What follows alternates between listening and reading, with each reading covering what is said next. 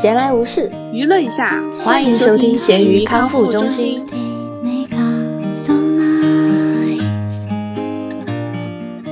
大家好，我是又和小熊两周没见的大米。这是重庆话吗？那我先给大家解释一下吧。大家好，我是已经被关了两周的小熊。嗯，小熊最近关的有点疯了，之后就特别想找人说说话，而且是要用他最擅长的重庆话。对，哎，但是我有一点心理阴影了，就是最近蘑菇不是评论我们说，因为就是最近有一点小小的拖更嘛，然后我们两个导致我已经不想在节目里面体现我们的季节了，你知道吗？体现我们的时节，我觉得还好吧，就是要求有点多。那也说不定嘛，也说不定这期发出去的时候，重庆还没解封呢。没有，你没看到我跟他的那个回复，我觉得很妙吗？我说听我们的节目能够回到过去哦，浪不浪漫？你这有一点逃避责任油腻了。我觉得他理解的啦，他只是善意的指出这个事情。对，也很不好意思，在这里也道个歉。怎么办？感觉我很理直气壮。你今天在这边给我装好人是不是？就是我们这个节目总需要有一个人出来承担责任，这个样子。好的，那就是你。那你这样说，我们这期讲重庆话，岂不是又给蘑菇同学增加了一些负担？哦，那他能听懂吧？他之前说能听懂，不要。好的，蘑菇同学就靠你了。我感觉我们这个节目是专属给他，确实好像也没有太多跟我们互动的。嗯，那我们现在就直接开始换了。嗯。我要先说的是，我今天本来在剪我们的第七十期节目，嗯，然后我觉得我们两个的聊天风格真的是非常闲聊，非常家常，然后朋友之间的那种，嗯。嗯，可能确实市面上很少有我们能够不严肃或者不规范的。嗯，只能说大家反正也已经晓得我们是啥子风格了，你们可以在需要的时候听我们，也不强求。可能这是我们火不起来的原因吧。哎，人嘛，总要随心所欲做点事情。嗯。也是看到之前有一个听众很热心的，在我们上一次重庆话的那个节目下面评论说，他很想在博客里面多多听到重庆话，听到重庆话摆龙门阵那种方式来跟大家聊天儿。所以今天我们也是又一次用重庆话来跟大家唠哈儿家常。然后我们首先来讲一下。我觉得那期可能我们都不专门提印象深刻的一餐了，因为我们上次玩的挑战是三顿健康餐，我觉得当中肯定有比较深刻的。对，我们来听下小熊，因为我觉得他最近肯定是吃了非常多健康，而且可能分量上都很健康的一些餐。说实话，我那个挑战我还不一定算完成了，因为我们上次说的是三顿，但是我们上次约定挑战那天开始，过了两天我都已经遭关起来了。我我都是那个想的，因为你关起来的话，你不应该个人做得更健康，至少不会有那个爱天花乱坠那种嘛。然后包括我刚刚说那个分量，也是因为食材有限嘛。哦，那倒还没有。其实重庆耶耶耶，保供做的还挺好的，而且我也不是一个人，就是有小新在那边，就是他会弄饭，而且他弄的饭都是油水比较足。哦，反正我的个人角度，我觉得不是很健康，但是他改不了那个习惯哈，都不摆。来摆下你的健康餐。对，摆下我健康餐。我最健康的一餐就是我们上次提了挑战那天儿，因为那天我是点名要求他必须要给我弄轻食，就是不能去做那些油水很大的东西。所以说当天他是弄了一个那种煎的鸡胸肉，但是是麻辣味儿的，嗯，油可能不算是很多吧。然后还有一个煮的大虾，还有就是煮的芦笋和蒸的红烧吗是啥子呀？紫薯、玉米。哦，玉米，哎，是玉米吗？我都记不到，玉米还是紫薯，反正是很健康。粗粮，嗯，对头，都是粗粮，就等于说实际上是主食，然后蔬菜和肉都有了。你实际上从组成上面感觉还是算比较健康的一餐，但是那个味道真的，我觉得算是虐待，都是不好吃，不好吃啊！你可以配点像花椒粉啊或者胡椒粉那种嘛，就是香料上。哦，但是你没得那个喜欢吃醋的话，其实像我哈，我经常有醋，我感觉我都能吃下去一些东西啊。但是我觉得像我那种重口味的人群，需要一点那种就是口味重一点的酱汁儿。但是其实酱汁儿是一个热量很高的东西，它都违背了那个健康的原则，所以最后都是反正就是我干吃下去了。但是我还是去调了一个酱，因为我们要吃虾嘛，我都去调了一个嗯醋打底的，然后撒了点儿海椒油的那种，微微一点儿海椒油，所以吃起来香了很多。我觉得恁个吃起来哈，虾子那部分还是可以，但是啊鸡胸肉我觉得都干煎，因为它其实懒得不是很入味儿，然后那个嗯弄出来不是很好吃，而且鸡胸肉它是很柴的那种肉，嗯，反正都一般嘛。我觉得健康餐真的是。啷个说呢？就是又爱又恨的爱。他是觉得你吃了之后身体负担会轻很多，但是它真的就是口味上让我们那种胖子会难以接受，就是吃惯了重口味的人。嗯，我觉得鸡胸肉的话，你可以把它整得稍微再细点儿，甚至是把它做成那种手撕的感觉，都会好很多。但是做成手撕的话，也要弄点蘸料吧，种撒点干海椒面儿啦那种。你可以弄呀，但是我的我的意思说，从口感上，它会比整块的让你觉得没得那么柴，没得那么多哦，它不是整块，它是切成的丁丁儿，但是嗯嗯。也也不是很好吃啦。其实我还多喜欢吃那种偏清蒸呐、或者是就是比较油脂少一点儿的。但是也像你，可能我需要蘸点儿蘸料。然后如果是它既有蛋白质又有蔬菜的话，我会选择比较脆一点儿、多汁一点儿的那个叶子菜，那个我觉得比较综合一下。嗯嗯，包括我有一餐就是三餐中的一餐也是跟那个差不多，但是没得那个复杂的，都是西兰花加虾。哦，西兰花加虾、嗯哦，但是我是属于不适合吃西兰花的人群。还有那种人群吗？对了，有一些基础疾病。哦，哦，主要是我现在都是为了补充蛋白质，嗯，以那种健康的方式。那你的第二餐健康餐呢？第二餐健康餐都是自己弄的饭，但是自己弄饭为啥子我觉得很健康？就是那种番茄剩菜汤泡饭。我跟你讲，你加了那个饭，啷个可能健康？还泡起那个消化也不好。少弄一点饭，你晓得在这种疫情关头啊，能吃饱都已经很不错了。跟我之前说的话有一点儿逻辑矛盾，但是事实上都是个人懒了。因为上上周的时候，其实小新他们还是很正常的，就是只有南岸区和江北区先那个嘛。我们重庆来说的话哈，就是我的办公单位和我的住址先遭封起来，然后都是我一个人在屋头弄饭那种。我都是有一顿剩饭，是我前一天儿炒了一个番茄的东西，好，然后还剩了点嘎嘎那种。然后第二天的时候，我又不晓得啷个弄了，就把前一天的剩菜，呃就是跟剩饭一起，加了点点水，把它做成了一碗汤泡饭。不不，有一种饭叫汤饭，你晓得不？啊，汤饭对头，都是都是那种，就是那个那类类似的那种东西。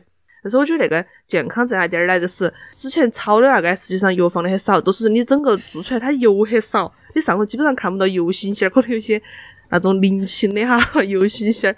然后番茄又是一种你觉得它很健康的东西，嗯，而且第二天我在煮汤包饭的时候是又加了一个番茄进去的，吃起来其实也很香，因为你没有放什么太多的佐料吧，基本上都是盐，然后最后是稍稍微撒点胡椒面儿，然后我觉得吃起来还是多香的，那个做出来感觉也比较健康嘛。但是可能有一点就像你说不健康的，就是你把饭能够煮到那个汤里头哈，它会溶解很多的淀粉出来，就是嗯导致的整个煮出来会有点黏糊黏糊的那种状态，可能有点胖人吧。对，因为比如说粥和白米饭相比的话，它都升糖指数也更高，然后就是更好被人吸收它的那些营养。啊，嗯，但是我觉得番茄的话，总的来说是一个很好的。我包括有时候吃面嘛哈，一嗯般吃面大家都想煮面，然后烫点儿青菜就是了嘛哈。我为了少吃点儿面，但是又要有那种饱腹感嘛，或者碗头看起很多，你都不会让个人下太多面的话，嗯我都会炖点儿蔬菜或者是加个番茄那种提点儿味儿的。对头对头，而且番茄它是你看起很大一个，但是它都不大部分都是水分，嗯，挺就是很健康的食物。那你呀？我的第二个羊肉火锅儿。你的名字听起来都不是很健康的样子。我晓得，我没有把它算作完全健康的一餐，只是说把它和红油火锅相比的话，嗯已经健康很多了吧。而且冬季还是比较滋补嘛。它是那种清汤火锅吗？对头对头。哦，那还好，国内有那家店儿没得，就叫快乐小羊。好像适合你的一家餐厅名字。我操！我上大学的时候在波士顿那边都有一家，然后它在美国至少是连锁店儿嘛哈。嗯像我之前不是说踩过雷那个有个吃了上火的火锅儿，然后还有那个串串香火锅儿，虽然还可以，但是有点儿贵嘛哈。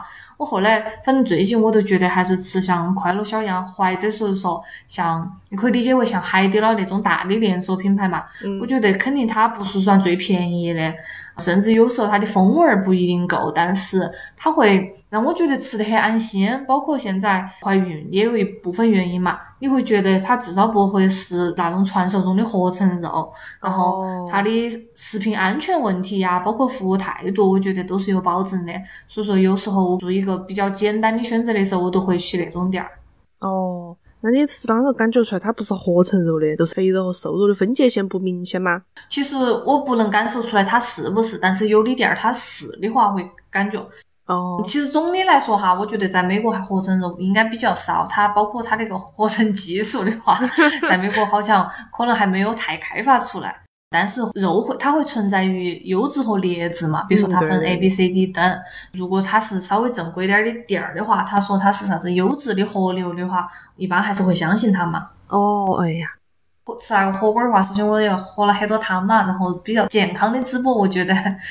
当然，肯定还是会有一些可能像味精啊、调料那些。晓得最近很火的那个科技与狠活儿那种？晓得呀。那个东西，你觉得会不会出现在美国的 餐桌上？其实科技，我觉得随着科技的发展，它本身就是一个给大家提供便利的。对。包括色素那种东西，它其实是有一定的安全标准，大家不要觉得啥子事情完全要纯天然的。对对对。它有的是在。国家会帮你掌控，然后或者是你的每个成人呐，然后你是有一定的合理的消化的功能的，只是说如果你是非常特殊的人群，然后需要特别注意的话，有很多方式你个人可以去预防。嗯，对头，我之前也是看到过，我觉得稍微说的有点狠了，就是像你说的，国家是有一些添加剂的那种标准在，在一定范围内的添加其实是被允许的，但是可能就是会提防一些那种。纯粹是用添加剂勾兑出来的那种东西，应该是不太好。嗯，对头。而且我不喜欢那种它都以次充好，因为我有时候看小红书，他们去吃那种三文鱼的自助嘛，哈。嗯，然后网上评论都经常说那个看起来像红尊，我我现在都不晓得红红尊是啥子回事，我不晓得它是一个纯合成的，还是说是一种比较歪一点的鱼。嗯，我看过的，它是一个跟三文鱼的品种很近似的，好像就是一个科麦是啥子，反正但是是比它要稍微低等一点儿，反正就是说看它们的颜色，好像是一个是橙红色，一个是黄色。要偏黄一点，反正都是我们看它们的区别。嗯嗯，对，我觉得如果本身吃起来大家不会有口感上太多的区别的话，也无所谓。但是如果它是打到三文鱼的名号，然后去卖更便宜的肉的话，我觉得那也算一种欺骗。对对对。好，那你的第二餐？我第二餐说了，我的三餐没得了。今天今儿 安排一下。我的其实第三个也不算正儿八经的餐，它只是我餐中的一份饮料吧。就是其实有一部分原因是难得出去，如果出去我还是会在外面喝奶茶呀、饮料那些。但是我最近买了很多猕猴桃，那种黄心儿的嘛，基本上不啷个太酸，是我喜欢的那种酸度。嗯，我早上都会。剥两个到我的杯子头，然后再加一点点水，不能加太多，不然都太稀了。其实有点像外头喝的那种果汁儿的感觉，都很天然嘛，都是水果加水。嗯嗯嗯，这是你的健康果汁儿吗？对啊。其实到外头去啊，因为我晓得你喜欢喝果茶嘛哈，然后猪肉也是，但我都觉得果茶它肯定会加点糖浆啊那些。对。如果是奶茶我都认了，因为我默认了它一定会给我们加。但是一个果茶，我都觉得，首先它的制作难度没有那么高吧，它只是说可能把一些不好处理的材料把它倒在了一起，所以说偏那种纯果汁类型的话，我觉得可以通过吃水果或者个人喝一下把它弄成来。嗯，对头。但是你要想到外头喝的跟你自己做的味道肯定不一样，都是在于他们可能是加了啥子东西啊之类的。我是觉得自己做饮料，反正都感觉一直都没得别个做的好喝。你要把个人的那种成就感带入进去，会增加它的风味儿。还有我上回儿给你推荐的那个红叶乳，不晓得你买了没得？嗯，我去看到过了，都是我们那边的超市里面也有，而且就是你看的那个牌子。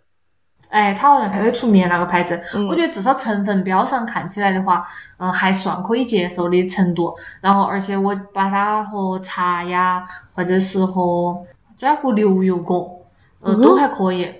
我不喜欢喝牛油果的饮料，猪肉很喜欢，我经常给他做，啊，我多健康的，你可以告一下，因为牛油很有饱腹感。但是它没啥子味道感，就是它没得那种很专门的牛油果味道，它吃起来都是那种草味儿。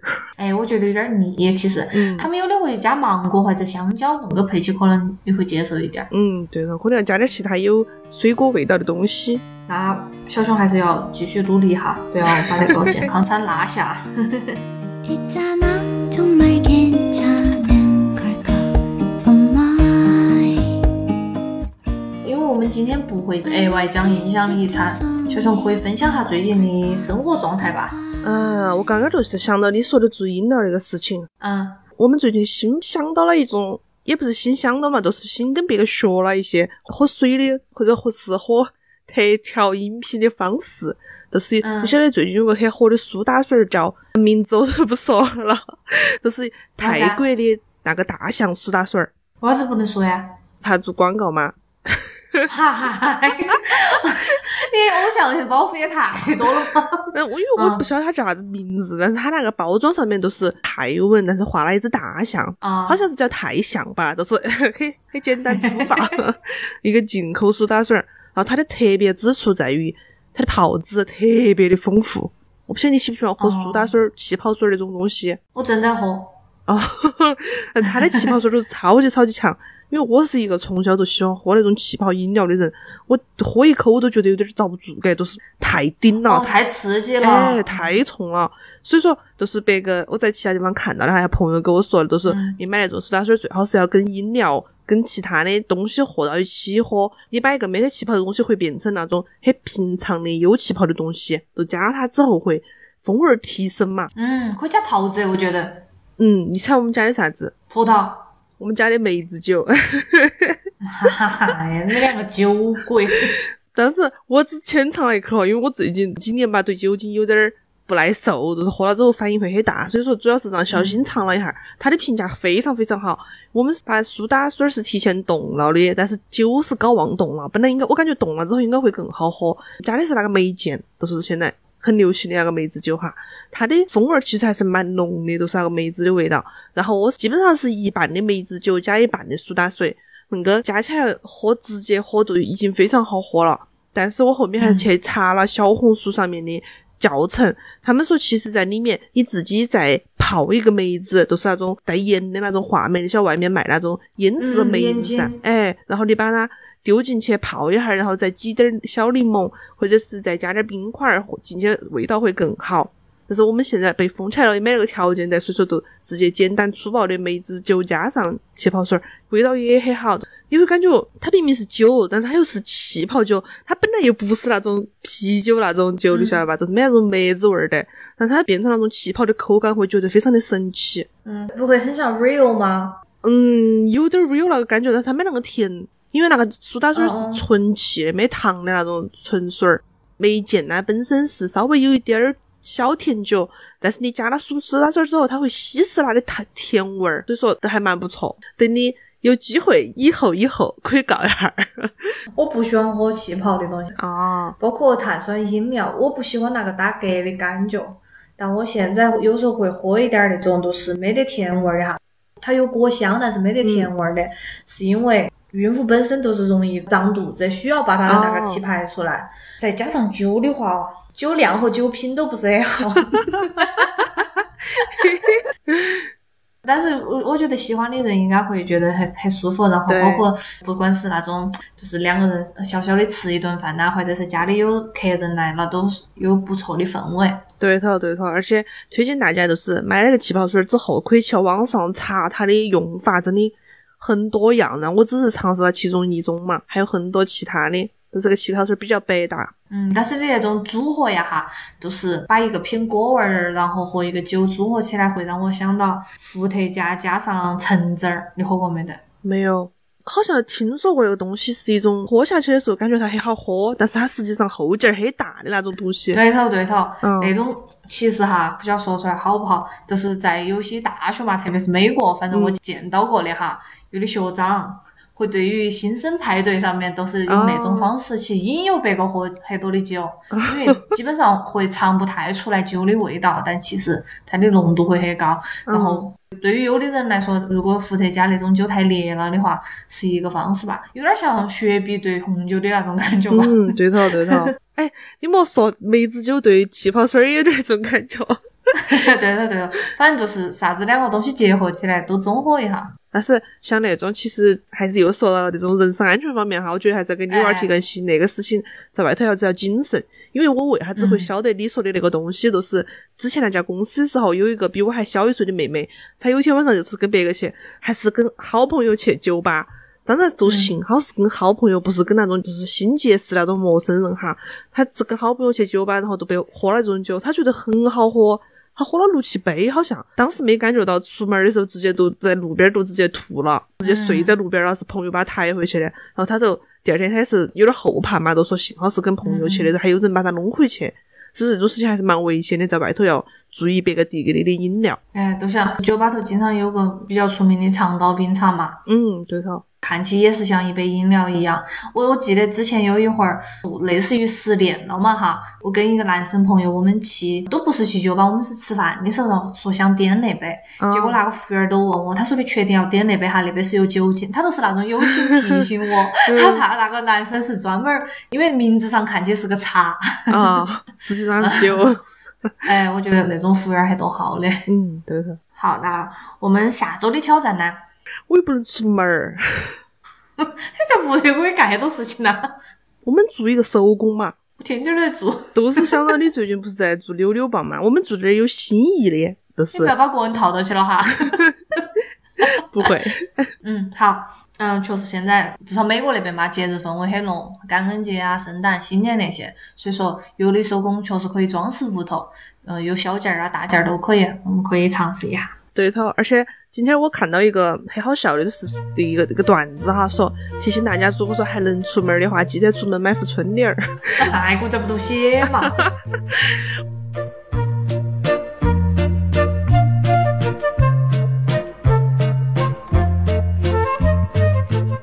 我们今天想聊的一下是。我们和老一辈或者上一辈，就反正任何比我们大一点的人的一些观念的冲突。嗯，其实我的契机都是因为关于现在重庆很多人他们在屋头。居家嘛，嗯，对头。所以说你也可以分享一下，因为我总感觉你之前对居家是还是挺兴奋，然后觉得可以在家办公嘛哈。然后但是像我妈，至少和我妈的沟通当中，包括我老汉儿，他们都比较讨厌那件事情。我跟我妈有一个完全像哲学的终极问答，她一最开始一说，我都说，哎，那你刚好有机会好好在屋头休息了哇。然后她她就说，但是我想出去锻炼都不得行呐。我说，那你在屋头稍微的舒展一下嘛。然后他说，哎呀，我腰杆又痛。那我想，那你到，我觉得根本都不是居家办办公的问题，你晓得不？他就是个人找些借口。反正我个人哈，因为之前美国虽然没有正式的很严格的说要在屋头隔离那些，但是最开始疫情那段时间，我和猪肉基本上也没啷个出去，除了买菜的时候。但是我从之前到现在，我一直都觉得居家办公对我来说不是一个很有难度，甚至。如果是本来我的工作要每天要出去通勤的话，我宁愿在屋头。我都不晓得你是啷个看待那件事情的，因为感觉我身边的长辈的话，他们都觉得居家办公是一个很折磨人的事情。对头，我我在我身边的人看来的话，他们也是觉得很折磨。但是我觉得那个也是属于一个，也不叫老一辈和我们啦。其实你跟我们之间有一个中美的偏差，就是美国它是没有强制性把你关到屋头的。因为我有一个朋友，他都是那个说的，他觉得我主动在家居家办公可以，但是你要是把我关起来，我有一种反骨，晓得不？中国那种是意志上的问题，明明呈现出的结果是一样的呀。嗯，但是结果有一点点不同，都是你们虽然是居家，但是你们还可以出门买菜那些，但是我们是完完全全给你关到屋头，不能出去，就是也不能出门买菜，你所有事情都要自己在手机上想办法。像我们现在的话。嗯，买菜买肉都是要通过在手机上点单儿，然后让他们给你超市的人给送到大门口，让你去大门口提，也是那种方式。但是我们想要那个方式都没得。所以说，嗯，我觉得那个对于我们上一辈人来说哈，除了说他觉得不能出门透气，都是那种禁足，对他来说有些禁锢之外，我觉得可能在手机使用上对他们来说是不是也有一些困难？哦，像现在都是门闸关到了之后，如果说从手机上超市，他要提前去抢，他要准时准点去抢菜，或者说是抢配送的人，不得行的话，你要通过其他的，比如说小区团购呀，或者是那种线下的买菜店儿，要去联系他们，然后给你送菜过来，就是对他们来说，可能去找那些渠道或者是啷个都有一些麻烦。那个是一方面吧，第二方面，我觉得对我来说，我现在虽然居家办公对我来说是挺好的，就是我可以自由掌握一些办公的时间，但是我吃不到外头的东西了，对我来说很恼火干。生活嘛方面，我觉得肯定大家都会觉得，包括我也会觉得，肯定是要自由，然后有更多选择的比较好。对但是我还是想回到居家办公那个事，比如说，因为你们公司大部分的人都是比较年长一点儿的嘛，嗯，你觉得他们会不会在某个时刻是感谢居家办公的呀？比如说，他们觉得可以也是灵活，然后比较可以晚点儿上班儿，早点儿下班儿那种，你有没有感受到过？没有干。我觉得我们就是从我们同事，还有从我看到的我们邻居的表现来说，没得人喜欢居家办公的。为啥子啊？我不晓得为啥子，都是从我的角度来说的话，我的工作量其实没有变，都是那些公司它嗯该是啥事情还是啥事情，你你要处理的事情是没有变的，只不过变成了你要在家办公，而不是在办公室办公。对我来说，嗯，没得好大的变化，但是他们是嗯非常的抓狂，晓得不？都是他们会在群里面吐槽，有的人都还会发朋友圈说好想出门，好想去办公室，确实不一样。但是像发那个想回办公室和想出门的同事，其实跟我们年龄差距不是很大，他就是三十多岁，哦那你觉得更老一辈儿的呢？就是比如说可能要五六十岁那种。对头就是像我之前讲过的，我们的那个大领导嘛，他是已经七十多岁了。他在家已经关了很久了，因为他们那个小区从很久以前都已经有很多的病例了，因为他们是个大学，哦就是学生那种群里传播的比较快。他在屋头关疯了，他是很生气，他已经关得很生气了，他在屋头已经发狂。我之前不是讲到，嗯，他在解封了之后，好，我们去他们家耍嘛，就是那一次，嗯，他老婆就跟我们吐槽说，把他关在天天在屋头跟他两个吵架，就是以前他是一个很温和、不敢跟老婆吵架的人，就是已经把他关在在屋头，已经天天跟他吵架了，就是关到那种程度。那个变化是因为生活还是因为工作导致的？我都 是就是纠结那个点。他想上班，但是上不到那种。我觉得是那一方面，包括他在那一次不是给他解封了，没过好久吧，可能他解封了十来天又把他关起来了嘛。他一个七十来岁的老资格文明律师，在群头用脏话骂的，晓得不？在群里面，他妈的又出不了门了，该死！我觉得还是对他来说打击还是很大那种事情。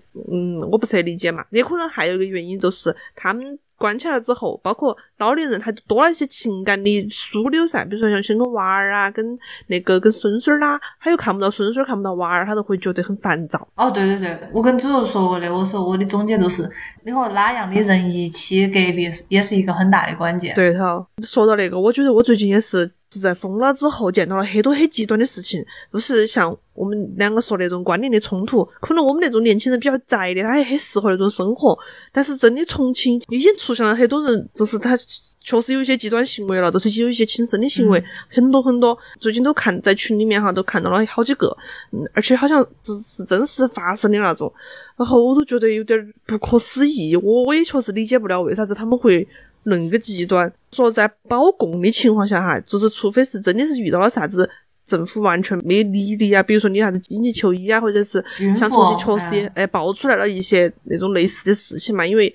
可能有一些那种类似的事情嘛，但大体上我觉得只要能活下来哈，把那段时间撑过去，后面的你再把它找补回来嘛，都是我觉得命最重要。嗯嗯，对的对的。我的一个想法，因为国内的工作时间本身都比较长嘛哈，嗯。经常有加加班儿那种的问题，所以说家对很多人来说确实只是一个睡觉的地方，然后都导致了他们习惯，不管是工作或者是一些基本的社交，都是在。家以外的地方进行的，所以说我觉得可能会让他们觉得，如果在家头一直待到反而不自在，那是一个可能性吧。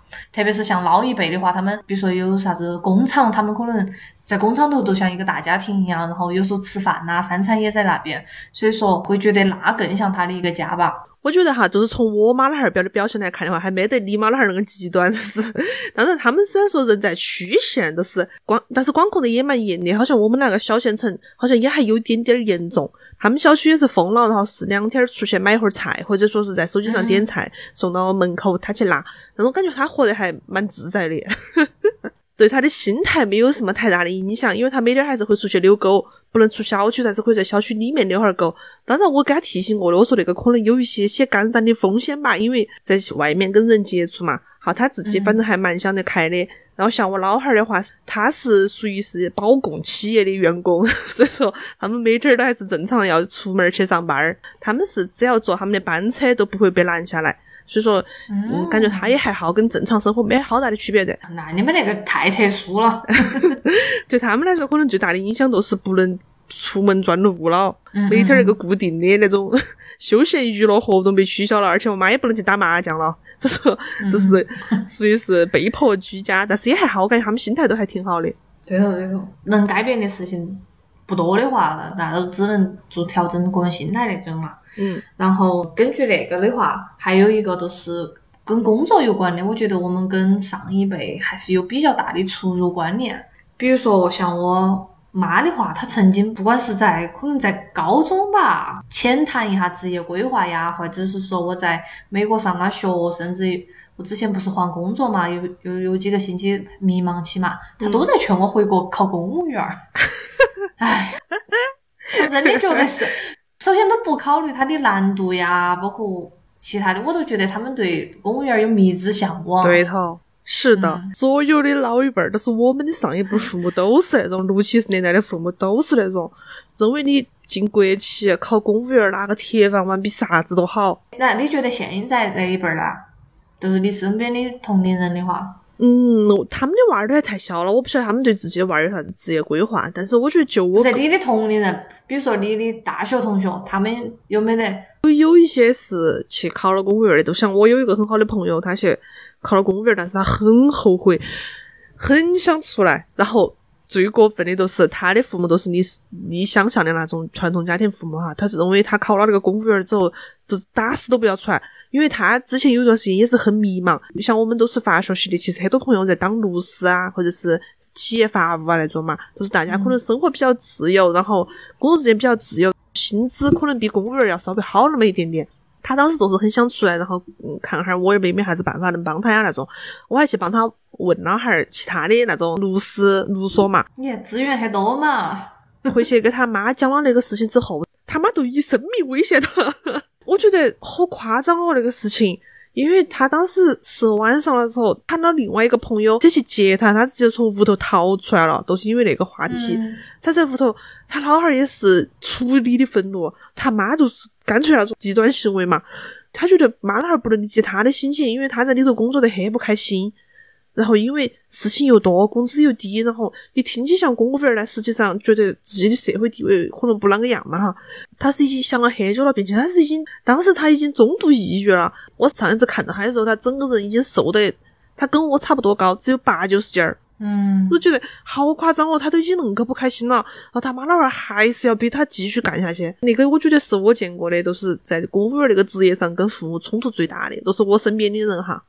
冲突最大的一个一个朋友，我觉得还蛮夸张的那种观念。主要是现在，包括前两个星期，美国科技公司那边裁员嘛，确实会让人偶尔转瞬一想那种铁饭碗儿。嗯，但是要放弃的东西也很多呀。嗯，我觉得铁饭碗儿哈，只是说你的职业保障在那点儿。像他们公务员的话，其实那两年降薪降的也蛮狠的，而且那种办法是你必须要去接受，你没得办法，你就是公务员，你你只能接受安排。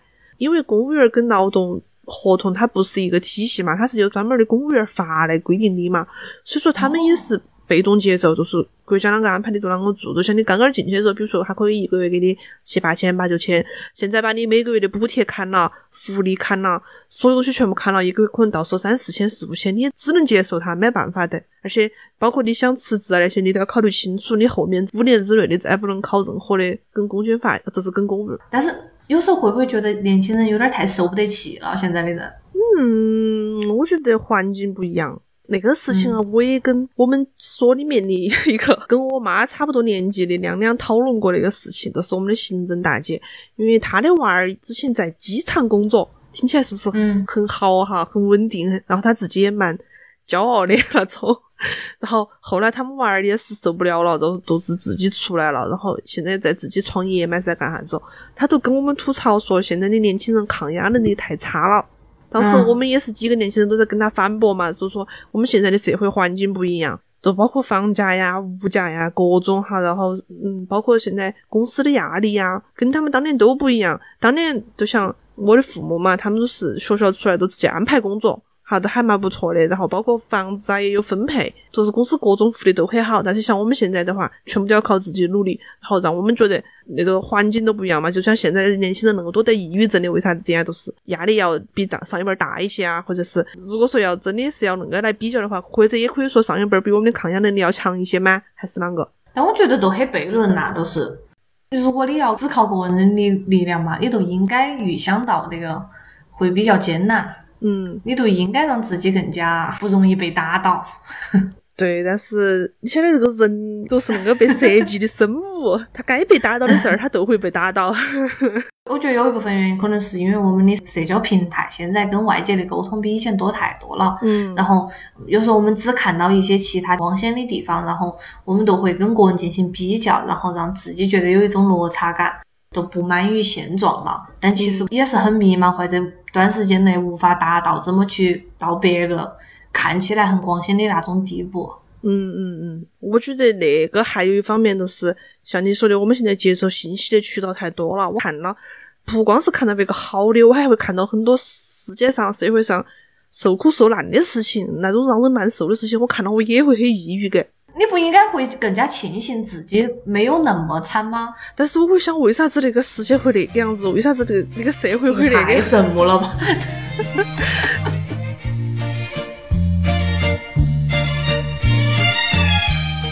我想给你分享一个，我觉得我的观点跟父母想从他那儿获得的东西，但是他没有反馈给我的东西，看你有没得类似的感受。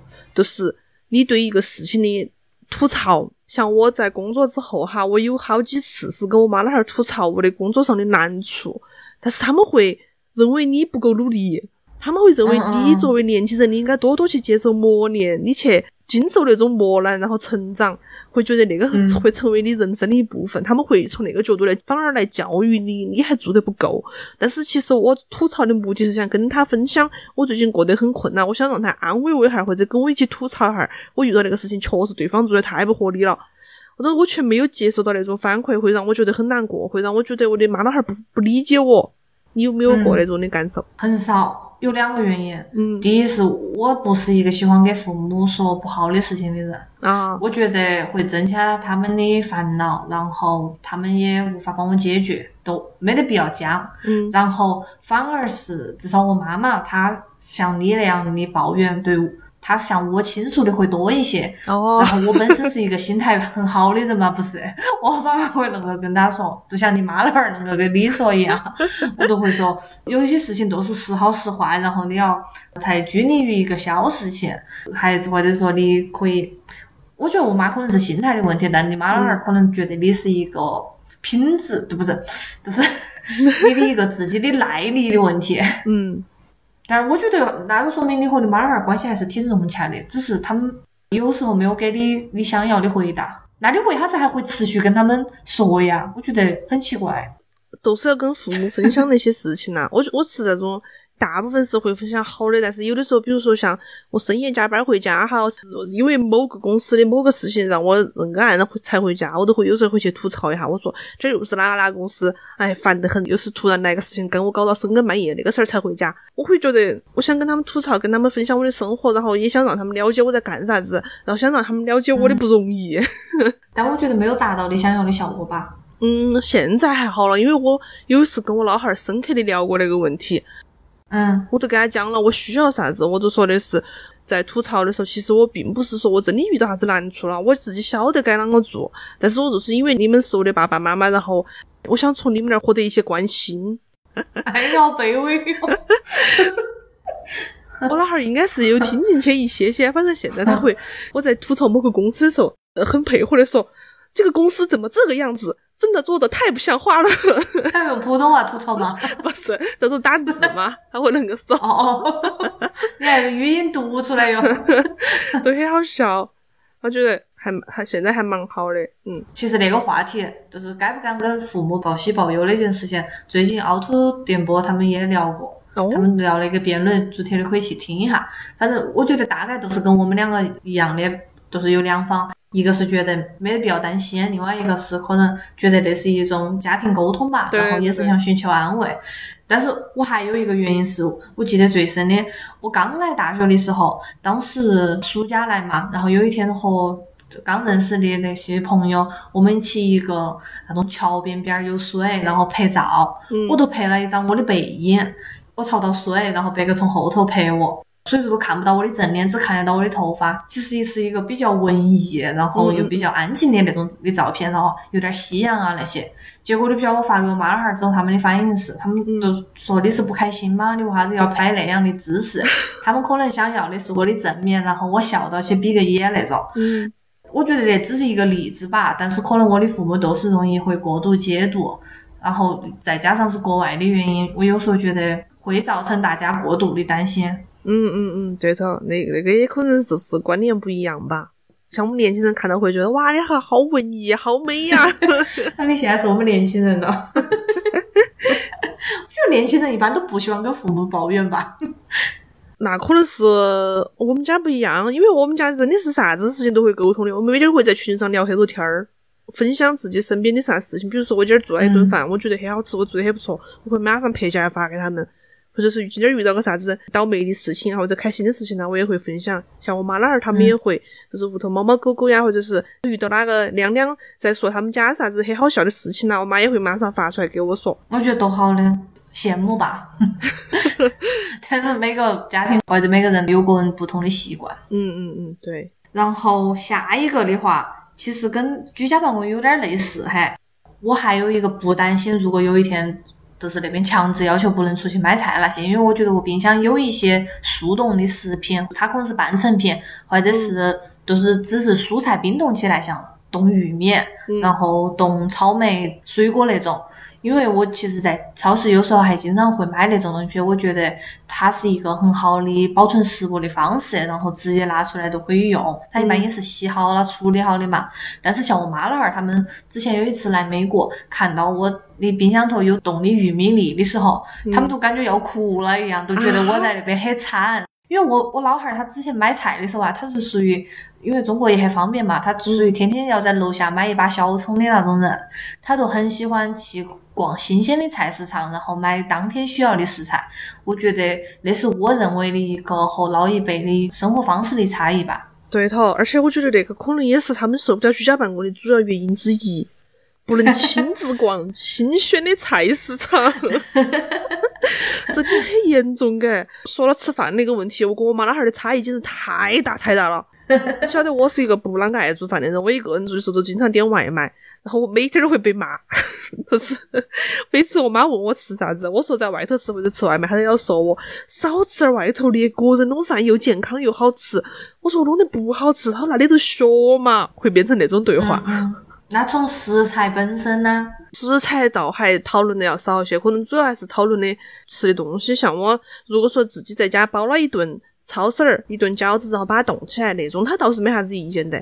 但是嗯我是没有被他看到过那种冻起来的玉米粒哈，我觉得如果被他看到了，他可能也会说的。我以前有一次买过那种三色蔬菜丁儿，就是切的胡萝卜豌豆儿、玉米那种，你晓得噻？对呀，多方便呐！对头，很方便，而且我觉得那个也还好吧，就是从它的营养角度来说，如果别个刚刚生产出来就被冻起来了，那它的营养也没有流失啊。对呀，比香肠好太多了吧？我觉得那是一个悖论，因为我不晓得其他地区哈，但重庆的妈老汉儿真的很爱香肠腊肉。对，有的屋头还会专门买个冰棍儿来放。对头，像我们屋头也是，每年都会做很多香肠腊肉，然后从头吃到尾。嗯，但是腌制品它都很不健康啊，我不晓得。这是一种悖论。所以说我妈她最近在准备我到时候要生娃儿的时候，她过来嘛，好多东西都要带过来，她就觉得美国那边卖的贵，然后或者质量不好，嗯贵我可以理解嘛，质量的话，很多东西本来都从中国来的，何必嘛？他要带好几床的铺盖过来，啊，糟了，我还想让他给我带点东西，我觉得是装不下了，他那儿已经。他现在正在号召我的婆子嘛，和他一起分担。说到吃的那方面哈，我觉得还有另外一方面都是运动。我不晓得你妈那儿有没得，像我回家或者是我们聊天的时候说到我最近哪点儿痛，哪点儿不舒服，她一定会归结于我运动少了。一般会说你上火吧？那个可能跟地区有关系，比如说我看别个吐槽哈，都说如果说是广东的妈妈，她都会说你最近是不是上火了，多喝点凉茶。但是像我们屋头的话，都是会说我运动少了，都是出现任何的毛病，比如说膝盖，我上次不是膝盖遭了，他就说你平都是因为你平时没有啷个运动，没把它锻炼起来，导致它的强度不够，所以说才伤到了，又会说归结到我运动少了那个方面。感觉应该会有很多人跟我一样，不，我觉得是你的问题，你都是一个很典型的案例。因为你每回给我讲一些啥子事情的时候，我都会归结于是你睡得太晚了，都是让人抓住了把柄了。熬夜也是一方面。现在我所我整个人的所有问题都来自于熬夜了，然后运动少了，然后吃得撇了，都是那三方面。但是我觉得是事实啊，我们没有诬陷你。好的，你你是一伙儿的。我最后再分享一个，我觉得跟妈老汉儿的差异哈。其实现在反正已经生米煮成熟饭了，但我当时特别是以想要以我妈为代表，嗯她就觉得我要一定要找个川渝地区的人哦，做另外一半儿，她甚至都不能接受就是南方其他地方。然后再后来，你晓得，因为出了国之后，那个遇到川渝地区的概率也没都变小了嘛，所以说他都逐渐的放宽到变成要是可以是南方人，然后变成中国人也可以。但是我我都不喜欢他那种逻辑，你懂不？嗯，比如说他可可能会担心普通话的问题，哦，然后或者是担心饮食问题那些，嗯，都跟现在。我觉得大部分的当代人的话，第一可能想要，比如说三观合不合，然后外形合不合，不会真的是是完全先以地域为第一筛选条件吧？对头。但是我可能会有一点点个，我不想开地图炮，但是有一些，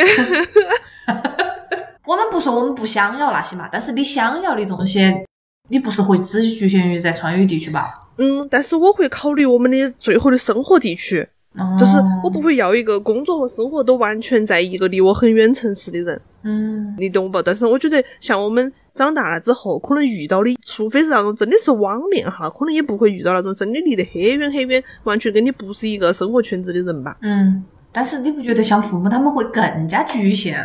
啥子哦喜欢一个小县城那种？然后如果你们两个是一个小区的话，肯定天天都跟你撮合去相个亲那种。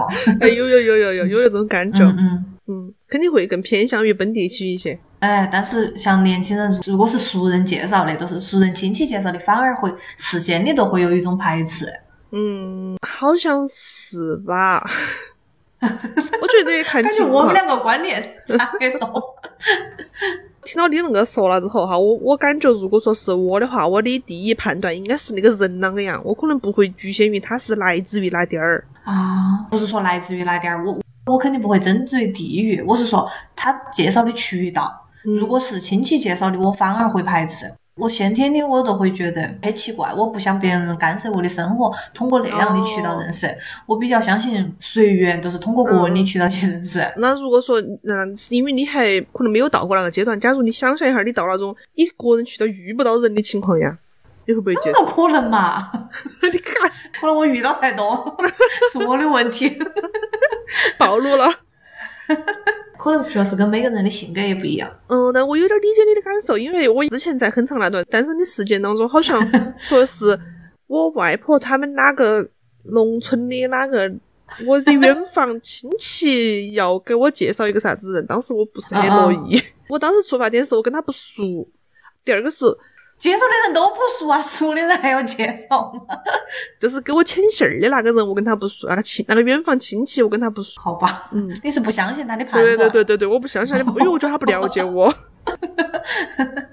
那我们今儿都聊了一些差异，其实我们也发现每个人的父母啊，或者是个体之间的差异也很大。我们只是一种偏调侃的方式，说一些我们有时候当下无法理解、觉得很搞笑的一些事情。欢迎大家也可以和我们一起分享一下，比如说你跟父母或者是任何其他的人的一些，你觉得怎么能有人是那样的想法的感觉，或者是为啥子不理解我？嗯，对。那如果大家也，如果大家也喜欢咸鱼康复中心，我觉得那套没得办法用重庆话读出来。我呀，搞一下。如果你也喜欢咸鱼康复中心的话，欢迎在微信，广告了，欢迎在微信搜索 fish friend fish friend 二零二一来添加我们的咸鱼小助手，一起进群聊天儿摸鱼，摆龙门阵。要得。那我们那会儿就先到那点儿。如果那会儿的重庆话没得人给我们评论说很喜欢或者说期待下一回的话，我们都不做了。哎，你不要那个 这句话，那是营销策略，不要很怕。危险，不是，我们都不做重庆话了。有一些威胁观众的意思在。万一别个就是那种跟我一样只喜欢听不喜欢评论的人呢？不行，你要争取你想听的内容，你都得表示出。反正我唱黑脸儿，你来，你来安抚一下大啊，家。我安抚一下，大家不要 不要轻信啊。如果说大家都是没得人评论，以后我想做的事儿，我还是会逼大米做重庆话专辑的。好，好了好了，我们两会儿就到这点儿，拜拜。拜拜。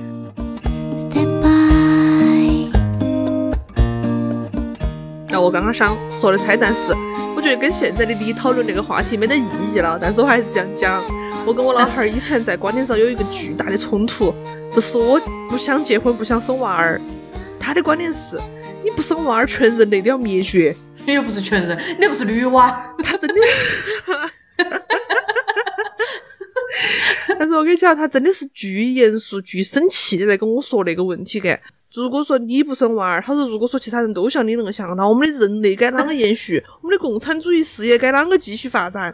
他真的是他那个假设太多了，主要是 他那个逻辑不成立，我觉得。对啊，我都跟他说了，我说只是我不生，又是别个不生。他说如果像你那个想的年轻人多了，他说中国都是要完蛋那个程度，让我很不能理解。你现在你们两个的哪个妥协了？我吧，你还准备生娃儿了哇？那 倒没有，顺其自然吧。我现在还仍然在给我妈那儿做一些我那辈子都不会生娃儿的铺垫，因为我上回回去的时候，我不是问我姐姐，就是我姐姐是我妈妈的姐姐的女儿，然后她是嗯娃儿已经十岁了，然后我就问她，我说你觉得你那辈子最开心的时间是在啥子？她说可能是大学毕刚刚毕业那阵吧。我说是不是还没生娃儿的时候？她说对呀、我妈当时在旁边，我就跟我妈说看到没得，看到没得。我说，就反正现在还会做一些小小的铺垫。嗯，我也不晓得接，因为我一直都是想生娃儿的人，哦 就是我也没有办法来掺和你们那件事情。我只是觉得你老二他那个逻辑有问题。我们可以等你生了，你可以来聊一下儿，就是你觉得前后有没有那种对比的落差感？好的，最后的话，我觉得还是要提醒下大家，不管哪种观念，我觉得你如果是不要强加给别个，只关只是你个人的想法的话，那都可以是合理的，但是你不要逼迫其他人也去接受你的想法。好了，大家一定会喜欢我们的节目，拜拜。好了，拜拜，你不完整哦。我不玩了，你，我不吐槽了。